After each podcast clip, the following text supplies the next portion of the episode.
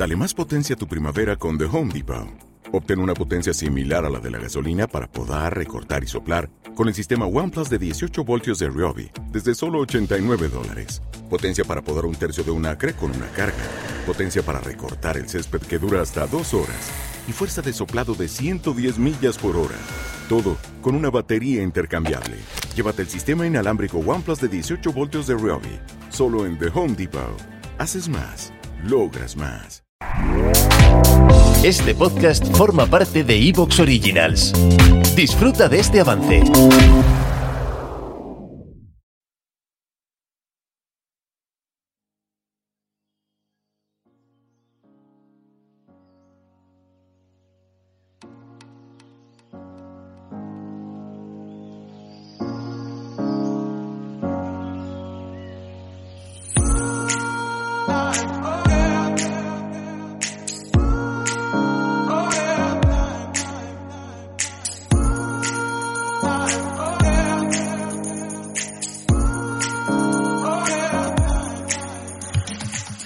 Hola y bienvenidos a un nuevo podcast de Planeta Montaña by Huesca La Magia aquí en iBox, desde donde os pedimos que os suscribáis, que es gratuito, e incluso os animamos a que nos apoyéis desde 1,49 euros al mes. Soy Nacho Vizcasillas y en el control técnico con los botoncicos para hacer posible este podcast se encuentra Víctor Rapún. Hoy en Planeta Montaña Huesca la Magia vamos a charlar con el guipuzcoano Iñaki Álvarez, que buscará por segundo año consecutivo la cima del Manaslu con Alex Chicón y con Simone Moro. Luego vamos a estar con Luis Giner, director técnico de la FEDME, de la Federación Española de Deportes de Montaña y Escalada, para que nos cuente cosas de ese oro olímpico de Alberto Ginés y también nos ajuste cómo está la situación de la escalada y del esquí de montaña, por cierto, de esquí de montaña que será olímpico en Milán 2026. Sintonía e Iñaki Álvarez.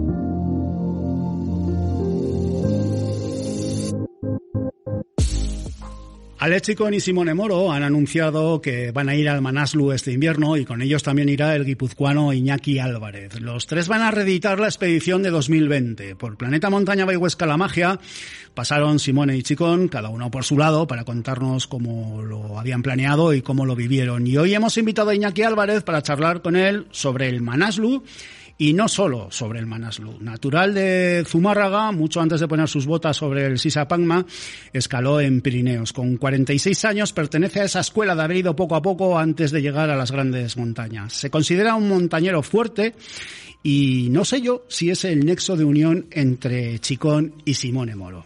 Iñaki Álvarez, gracias por venirte a Planeta Montaña Bayhuesca La Magia. Lo primero de todo, ¿qué tal estás? ¿Qué tal te encuentras? Hola, hola Ignacio, pues estoy estupendamente, sí, estoy aquí. Hoy tenemos un día lluvioso en Guipúzcoa, pero bueno, bueno, esto también me gusta. A ver, en la Guipúzcoa interior mm, normalmente llueve, ¿no? Pese a cambios climáticos y estas cosas, ¿no? En estas fechas. Sí, llueve mucho, por, por eso están verdes, ¿eh?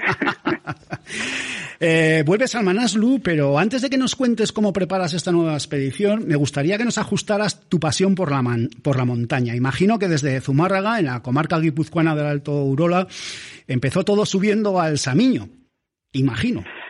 Pues sí, en las montañicas que tenemos aquí, Zazpi, Samiño, Lo Verde, que te decía, ya desde crío me gustaba hacer mis escapadas por ahí, ya me parecían auténticas aventuras, perderme, perderme y, volver a casa como podía.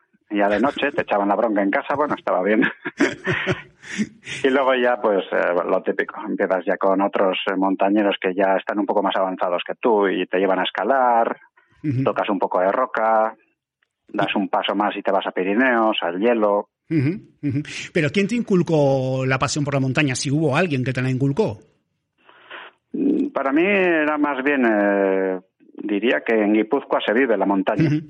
En la propia sociedad vasca es muy montañera. Entonces, desde crío lo ves.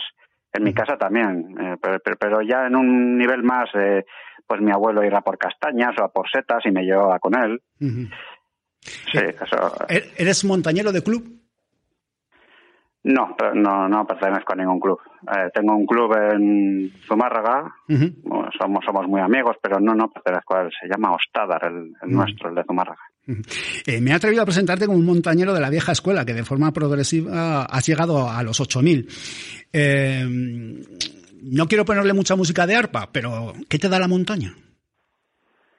Eh, creo que aciertas cuando dices que soy uno de esos montañeros que sí, que ha sido un poquito autodidacta, ha ido viendo de uno y del otro cosas, ha ido cogiendo lo que más me gustaba de cada uno. Pero lo, mágico de la montaña es para mí romper con la rutina del, de los centros urbanos donde vivimos y verte en un mundo que es totalmente diferente, donde la autonomía que tengas tú es lo que vale, donde todo se magnifica, una, una lata atún podría ser tu cena de, bajo las estrellas. Para mí, perder las comodidades de, la ciudad o del pueblo en el que vivas y pasarte a ese otro nuevo mundo es, es increíble. Ahora tienes 46 años y en tu mochila expediciones a los Andes, el Atlas, el Pamir y el Sisa, del que luego quiero que nos cuentes cosas con más detalle. Eh, ¿Qué es lo que te lleva para, por una u otra expedición? ¿Cómo son los meses previos? ¿Cómo vives en los meses previos a, una salida, a una expedición? Con mucha ilusión. Para mí una expedición, eh, si no tienes la ilusión de ir, sería durísimo, porque tienes que entrenar un montón de horas, tienes que pedir un montón de favores, tienes que ir solventando muchos problemas que te aparecen, pues porque la vida de hoy en día es muy problemática para todos nosotros. Tienes que ir quedando con otros montañeros que también tienen sus propias vidas están casados, tienen hijos, tienen trabajos como todos.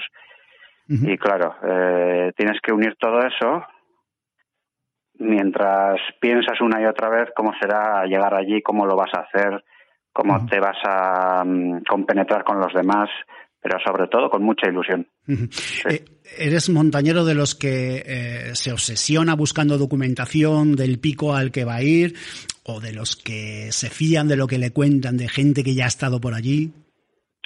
Me gusta más eh, las experiencias de otras personas. Si puedo hablar con gente que ya ha estado, me gusta escucharles, eh, hacer una valoración de lo que dice, contrastarlo con algún otro que te haya contado otra cosa. Vas sacando tus propias conclusiones que normalmente no coinciden con lo que al final te encuentras. Pero bueno. Luego les llamas y dices, oye, de lo que me comentaste a lo que viví, poco. Eh, lo que pasa es que, claro, cada, cada experiencia, cada montañero, cada situación es tan diferente. Puedes ir a la misma montaña y realmente las condiciones son las mismas, pero tú eres otra persona y los que te acompañan son otros. las, experiencias son totalmente diferentes. Eh, decíamos que el Sisa Pangma merece una cotación especial por lo que ocurrió después de estar en la cima, ¿no? Que creíais que era una cima única la que habíais hecho, pero o la vía que habéis elegido, pero luego no fue así. ¿Cómo fue? Sí, a Sisa Pagma fuimos mm, eh, con Oriol Baró, eh, Unai de Arenaza, estos dos. ¿Te está gustando lo que escuchas? Este podcast forma parte de Evox Originals y puedes escucharlo completo y gratis desde la aplicación de Evox. Instálala desde tu store y suscríbete a él para no perderte ningún episodio.